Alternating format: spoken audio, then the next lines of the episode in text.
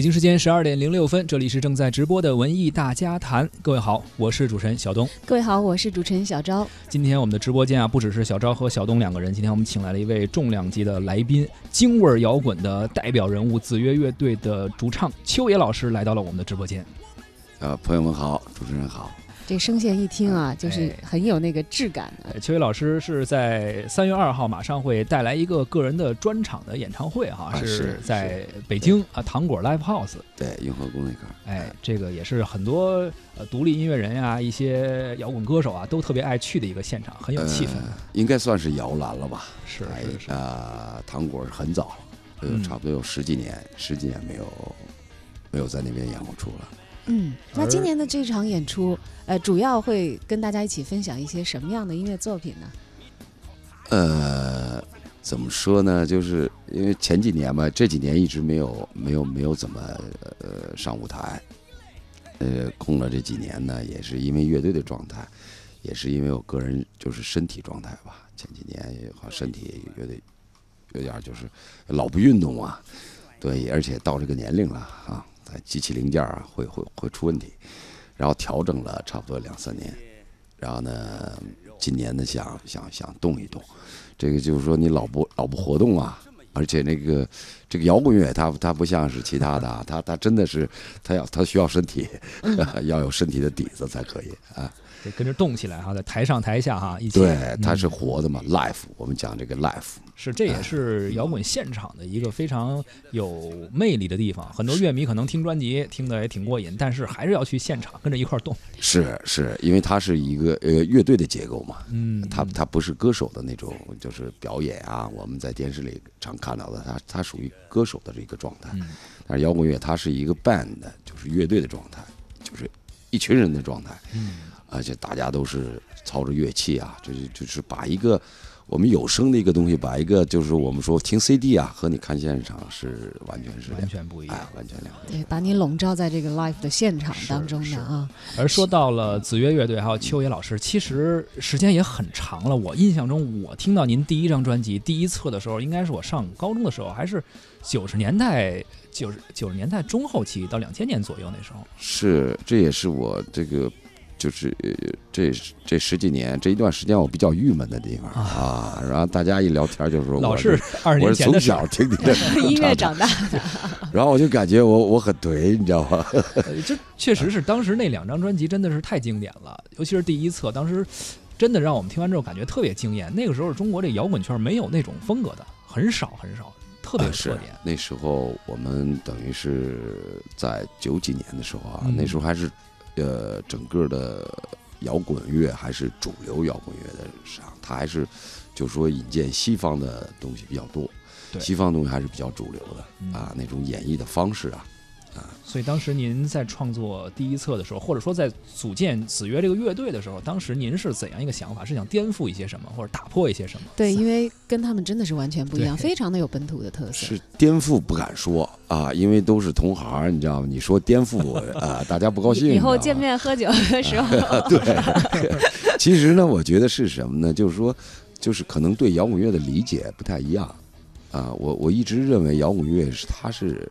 它除了它的表现形式之外啊，它是就是比方说我们用失真啊、吉他啊，我们用凶猛的呃鼓点儿啊，它都是你表达的一个形式。但是它的内核，摇滚乐的内核应该是在精神层面的，就是它它要表达，表达的内容是不一样的。我觉得这也是东西方文化的差距。嗯，那么就是说我们照搬过来西方音乐东西，当然西方人的他的那种音乐跟他的表达一定是有关系的。就说我觉得西方的摇滚乐我听着很猛，你知道吗？但是呢，当我因为英文咱听不懂嘛，但是翻译过来以后，我说这个，这个他他他他要表表达这事儿跟这音乐没有什么太大关系，你知道吧？因为我们可能东方的这种呃，就是对音乐的审美啊，再叫我们叫歌好啊，曲好，词好，唱的好，就这四个好搁在一块儿，这个就应该成为经典了。嗯。当然，我们也有很多作品是属于曲不达意啊，词不达意，或者呃演绎的人好像不太对，就是说他的嗓音不适合这个作品，等等吧，他有很多很多这个因素在里边。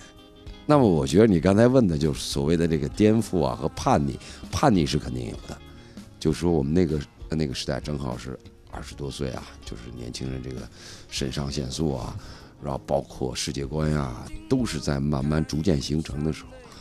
因为到现在有时候聊到摇滚乐，我也是很怀念的一段时间。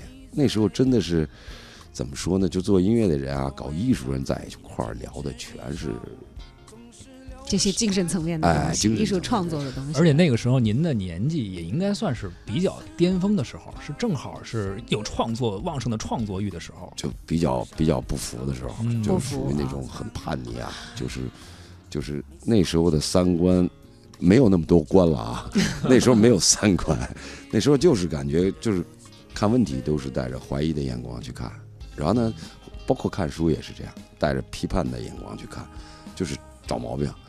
当你我觉得后来慢慢养成这个习惯以后，突然发现这个是非常好的一个习惯，我觉得应该向年轻人推荐。就是说呢，当你批不动一个东西的时候，那证明它是正确的。嗯，嗯，但是如果你还有想法，你觉得哎呀他说的不对，我觉得这个里面就有很大的空间可以去探讨。真理越辩越明嘛。哎是，但是前几年其实真的就是有一个震动网络的事情啊，说当年铁一样的汉子，现在拿着 保温杯向我走来，呃 呃，您有这个我有这个看到这个的这个我怅惘吗？我知道，不，我觉得这个其实挺正常的，只是说他拿这个保温杯不太合适，你知道吗？我们在保利的时候演出，我们也是，就是我也是拿着一个就是沏沏沏一杯茶水，嗯，但是他可能在在剧场啊，在剧场的演出，因为观众是坐着的嘛，呃就说这个感觉是对的。但是如果你在露天，或者说你在一个就是呃怎么说摇滚的这个嗯比较需要动感的一个状态，拿一保温杯，这确实有暖男的嫌疑。这个确实是呃英雄扶老有点那种感觉，当时不，可能也是另外一种范儿，另外一种范儿啊。对，但有很多东西是相对的。其实嗯像小东说，是不是那时候是巅峰？其实我也是像这个秋月老师说的一样，可能存一个怀疑的态度，因为我觉得人生其实不同的阶段，它可能爆发出来的生命力的状态是不一样的。是是，它虽然可能是有一个大的规律，好像这个草木也有生长枯荣，对对。你说不上什么时候是最繁盛的，因为其实那个好的标准啊，可能在不同的人心里是千差万别，在不同的听者耳朵当中，也有很多很多的味道。就像歌里所唱，很多东西其实是相对的。是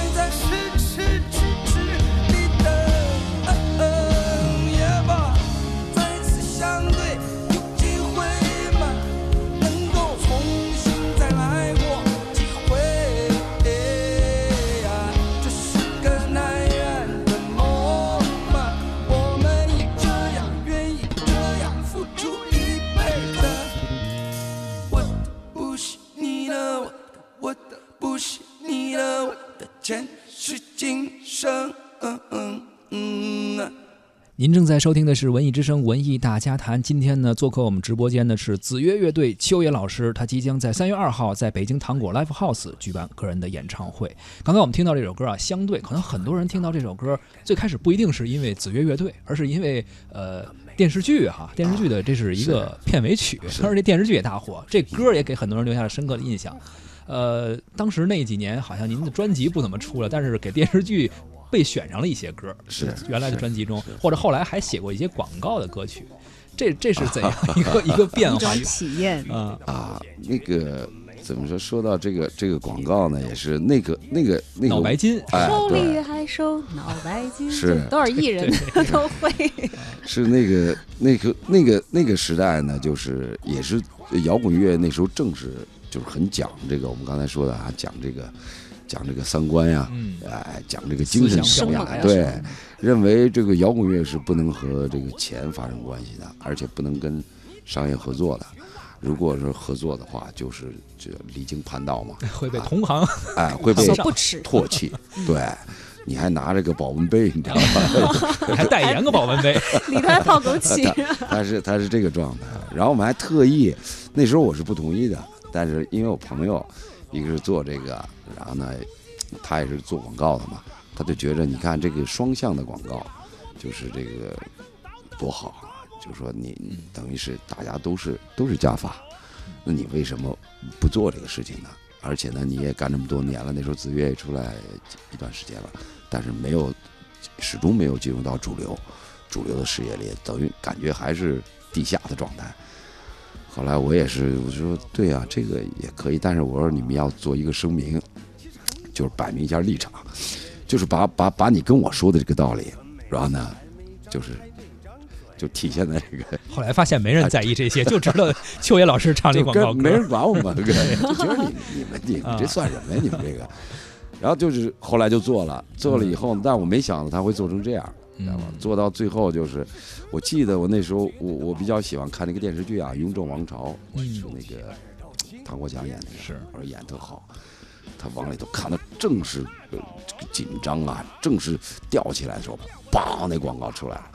我当时那感觉是想把电视给砸了？结果那广告还是自己的歌，对，脑白金。就就是他已经就是、呃怎么说呢，已经强行的渗透到你的那个怎么说呢，就是你你的生活当中。这现在说就叫洗脑了，已经。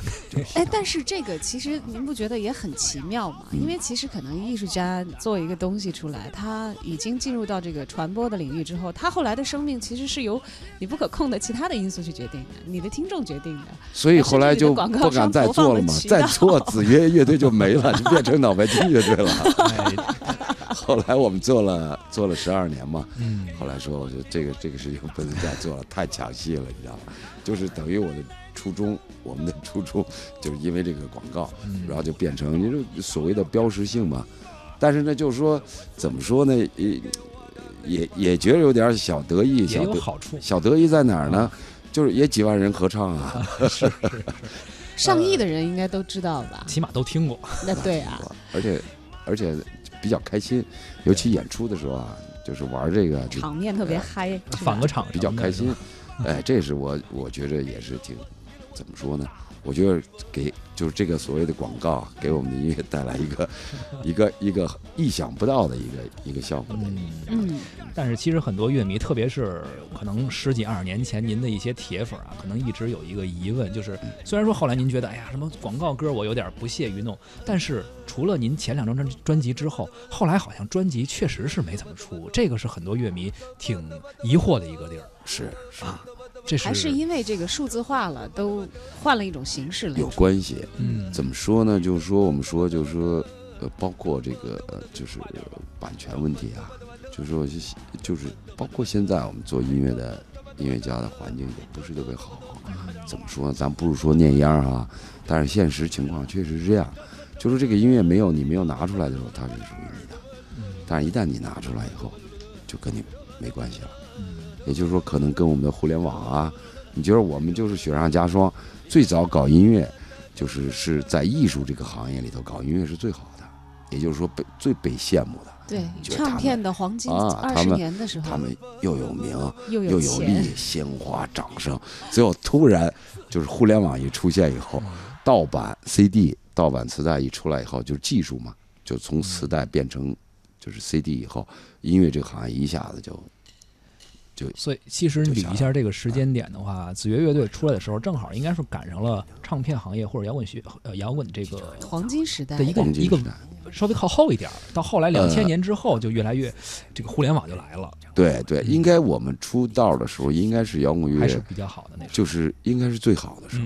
嗯，嗯，我记得那时候我们那个，就北京有，我往少了说，往少了这一百多支乐队，嗯，而且这一百多支乐队是每一个乐队的风格完全不一样。你好比说看一场演出，看一场演出，好比说十二个乐队，嗯你会听到十二种风格，对，而且那时候演出也很多，他还会根据不同的风格组那么不同的演出，他他哎有这么一堆和平一堆的同类项嘛，对，啊，金属的就传几个金属的，后来从从他们 punk 出来以后就开始传了，就是传风格比较接近的。然后我们一直是被传的，我们想传一个，就是说跟子曰一样的找不着。对啊，所以这个音乐风格方面来说，其实子曰的辨识度也是非常高的。就是我们我们也听说您是自己给自己总结过这个这说法吧？当然这词儿其实大家挺熟悉的啊，这些年什么 fusion 呢、它在时尚圈儿也是个词儿，但是在在这个音乐方面，我们以前好像看到在别的这个媒体采访您的时候，您说说我们的风格是非有神，非有神，对这个 fusion 的翻译还挺独家的。对他 fusion 就是那时候就是说我比较喜欢，就是说，因为你呃我我本身也是乐手嘛，就是玩乐器嘛，等于玩乐队，大家呢可能一个好的乐队，它最就是它往上不断的就是升华呀，不断的进步啊，它一定是往爵士乐、往 fusion 上发展，就是它 fusion 的概念是融合的，嗯。呃，高超的。复杂的各种形式，复，杂的，包括有意识的啊，即兴的，它各方面的调呃，就是对乐手的要求都是比较比较高的这么一个这么一个东西。嗯。最重要的，我觉得它是它是自由的和融合的，就是艺术本身首先应该是自由的，然后是融合的。嗯后来我就就是感觉就是非有神，我就说我们说念英文念不准，就是非有神嘛。然后上网一查，哎结果正好是一个一个庄子先生说的这么一句话，其中有非有神这哎呦，三个字。跟这个子曰的这个而这个意思跟这个就合 fusion 上了的意思完全一致。是，他的原话是什么？五音比而自明。这是一种信达雅的翻译，他是解释古琴是怎么回事，啊就是说中国中国的古琴是怎么回事，叫五音比而自明，非有神，其数然也。他说的就是，就这个古琴在这儿弹，有一个人弹，那边有一古琴没有人弹，当他弹的时候，那边古琴也跟着响。他所谓说知音嘛和知己就从这儿来的。嗯结果发现这个这个东西，它跟语言啊没关系，它真的跟意识啊，就是说东西方的意识在很多时候是相通的，只是它表达的方式是语言呀、还有文字上表达是不一样的。这个 feel 神是这么来的。后来我说哦，那这个事儿挺对的，那就中文就直接写成 feel 神就可以了。